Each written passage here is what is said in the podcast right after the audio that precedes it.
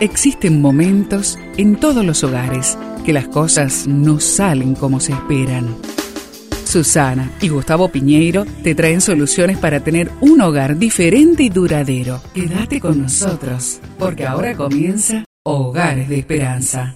Sus hermanos le tenían envidia, pero su padre guardaba en mente el asunto.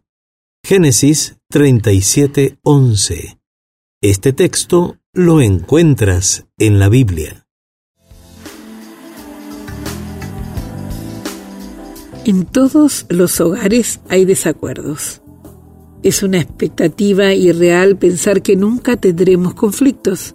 Las ofensas se vuelven más difíciles de resolver cuando éstas son ocasionadas por la persona que prometió amarnos, por los padres cuya responsabilidad incluye la aceptación, o por los hijos a quienes les hemos dado nuestra vida.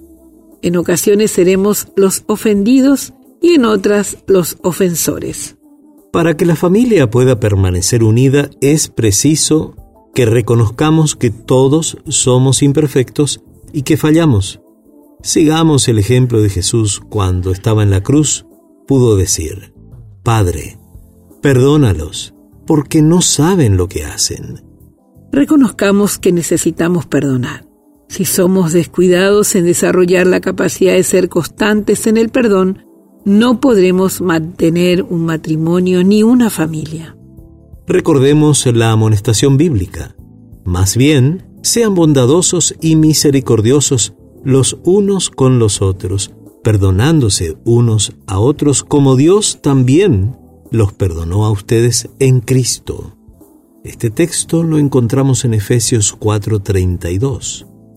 Miremos al futuro con fe, pensando que el conflicto de hoy pasará pronto.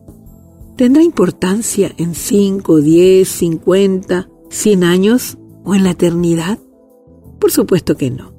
Jesús miró hacia el futuro, mantuvo sus ojos en la eternidad cuando enfrentó conflictos. Te invito a tener una conversación en familia comenten acerca de algunas de las familias del Antiguo Testamento que tuvieron conflictos y ahí van a poder sacar conclusiones. Todas las familias tienen conflictos. El asunto está en saber resolverlos. Te invito a orar.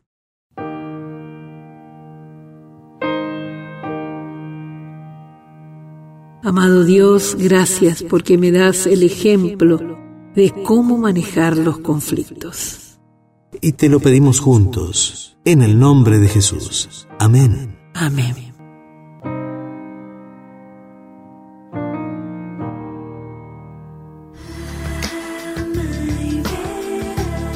Esperamos que el tema de hoy, junto a Susana y Gustavo Piñeiro, haya traído la esperanza a tu vida.